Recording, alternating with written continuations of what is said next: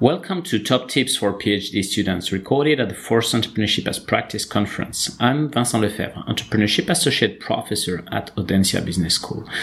My guest is Neil Thompson from Free University Amsterdam. Welcome, Neil, to our podcast. Can you please tell us what are your top tips for PhD students? My top tips for PhD students is to, I think, primarily read broadly uh, which I mean is try to discover new areas of literature for yourself.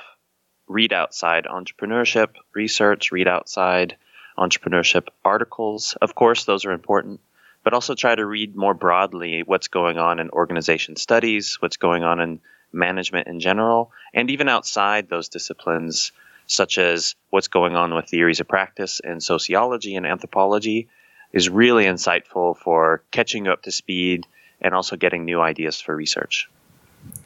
Do you have any other tip for our PhD students? Uh, a tip is to keep developing your own projects in the way that you'd like to and to be innovative in your ideas because it's really a good time during a PhD to explore different ways of thinking um, and then try to convince people that those are very valuable ways of doing things. Okay, thanks Neil for these tips. All the podcasts are downloadable on podcast-entrepreneuriat.audencia.com.